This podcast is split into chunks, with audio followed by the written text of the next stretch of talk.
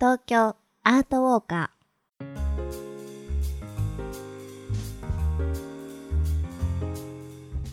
皆さんこんにちは。ナビゲーターの安原もゆるです。そしてお相手はーエマちゃんです。よろしくお願いいたします。この番組は街角アートの音声ガイドをコンセプトに366日の東京アート巡りの著者である安原もゆるさんがパブリックアートを解説しその魅力をお届けしていきます。早速ですが今回ガイドしてくれる街角アートは何でしょう？はい。池袋サンシャインシティにある横14メーターの大型の当板壁が江戸の式です。当板壁が14メートル大きいですね。結構パブリックアートって当板多いんですか？当板あ結構ありますね。ね多いですよね。はいはいはいはい、うん。壁画では、まあ、当板っていうのは割と、うん。まあ、ポピュラーな素材かなというふうに思います。今まで見た中でも立体感のある作品ですね。うんうんかなり。うんそうですね。デコボコとしている、はいとても大胆な作品のように感じます。そうそう。その通りで近くに寄ってみるとはい、数多くのブロックですね、うんデコボコしたブロックの集合体として組み合わされているかなうとん。いうう壁画であるっていうのがわかると思います。はい、はい、えーまずこの江戸の式がどこにあるのか改めて説明いたします。池袋駅35番出口より徒歩8分サンシャインシティ西外区1階の表正面以前はこの作品はですねサンシャイン60の地下1階のメインエントランスに設置されていたんですね。はい、ですけど2016年のうん、サンシャインシティのリニューアルのタイミングで今の場所にえー移設されたんです。うん、そうなんですね。えーこの街角アートについて詳しく聞いていきたいんですが、左側にドンと書かれてるのは、これ富士山ですよね。その通りですよね、日本人であれば誰もが知っているあのシルエット、うん、はい。まさしく富士山うん。この雄大な富士山そして自然光の中で季節の花たちにあしらわれた当板の壁画とうん。いうのが、まあ、屋外にあるんで、まあ、一段と輝きを放っているんではないでしょうか。んね、江戸の式って書かれてて、富士山がドーンって。昔は高い建物がそんなになくて、本当に東京からも富士山がそうそうそうバンと見えたのかもし見えれないですましたよねね。。ああの例えば地名東京都内でも地名でうん富士見が丘とかうんね、うんうんそういうのがあるぐらいな確かにので、多分天気のいい日には十分見えたんじゃないかなというふうに思いまうんす。うんはい、はい。この作品はですね1978年のサンシャインシティ開業に合わせて、はい。え日本を代表する画家片岡玉子さんによる原画監修で制作されたんです。はい。この片岡玉子さんっていうのはこの作品もそうですけどはい。富士山シリーズでですね、うん、特に高い評価を受けているんですね。ああ、富士山をモチーフにしてはい作品を結構出されてるんですね。そうなんですよ。うん。そういうこともあって上村松園さん小倉由紀さんとともにですね日本三大女流画家と言われているんです。うんはい、この作品について片岡玉子さんはですね霊峰富士が四季を通じてこの江戸すなわち東京の地を守り人々の心を鎮めるかのような勇姿を表しているというふうにえー語っています。うんこのサンシャインシティが片岡玉子さんにお願いしたということは富士山をぜひともサンシャインシティに置きたいという意思があったんでしょうね。おそらくはいうん と思います。富士山って行ってみると本当にパワースポットというかうん、やっぱ感動しますよね。まあ文字通り霊峰ですよねうん。はい。だからまあ日本人にとってまあ心のふるさとみたいうなん存在なんじゃないかなとうん思います。はいはい。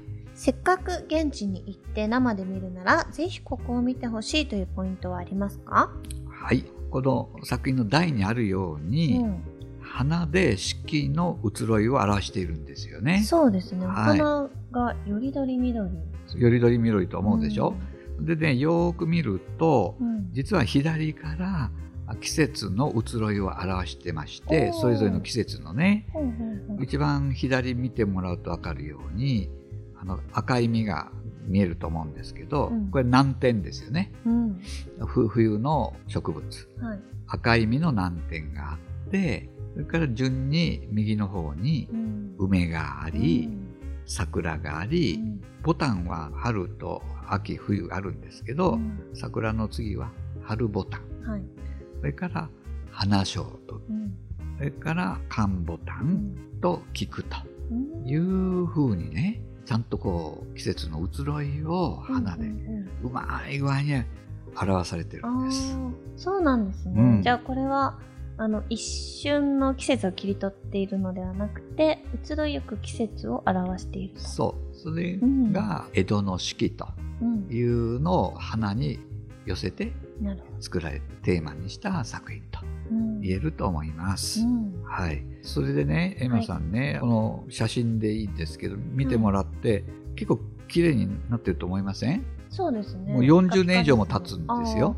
うん、くすみとかがないですね。ないないでしょ、うん。ええ何か秘密があるんですか？ございます。実は先ほど元の設置場所からはい。移設したというお話したと思うんですけど、うん。その移設の際にですね一つ一つブロックで分かれるんですけどはい。それを一つ一つ丁寧にうん。洗浄したんですよ、おー。一度バラバラにして。バラバラにしてね、うん。このままこう取ってつけて移動したわけではなく。そう。一旦バラバラにして丁寧に洗ってうん。そして改めて組み直したとうん。いうことでうん。今もその輝きを保っているとうん。いうことなんです。とても大事にされてる、大事にされな作品ということですね。あのそう。愛されているものです、うん、はい。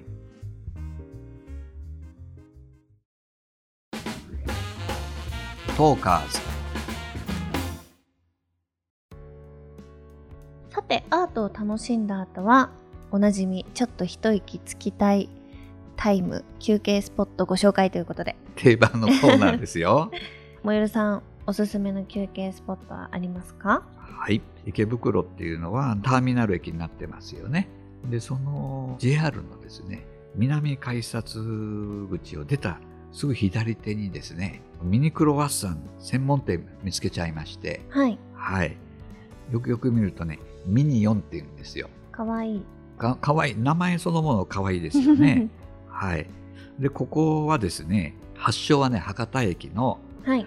あの香りが池袋にとうん。いうキャッチフレーズでうん。日本で最初にミニサイズのクロワッサンブームを作ってうん。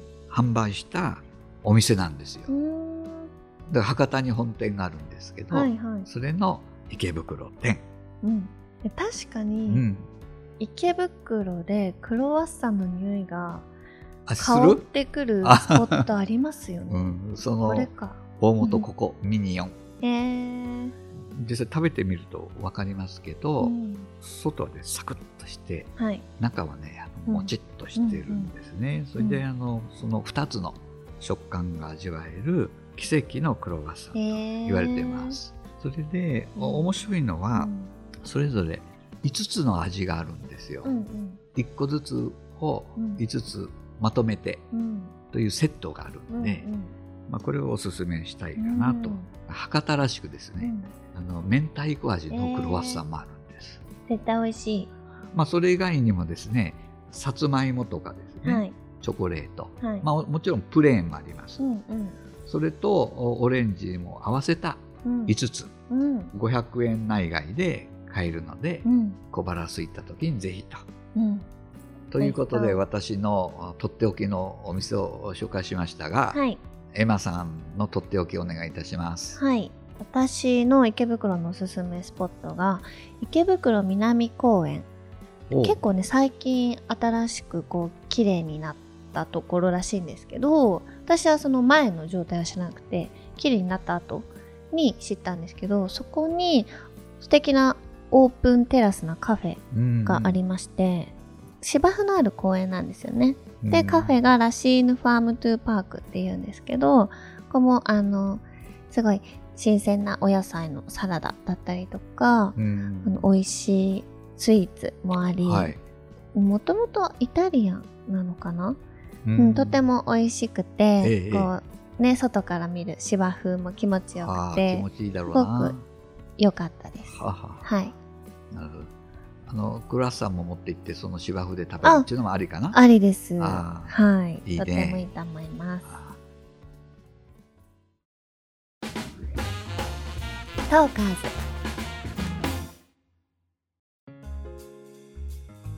というわけで、そろそろお時間です。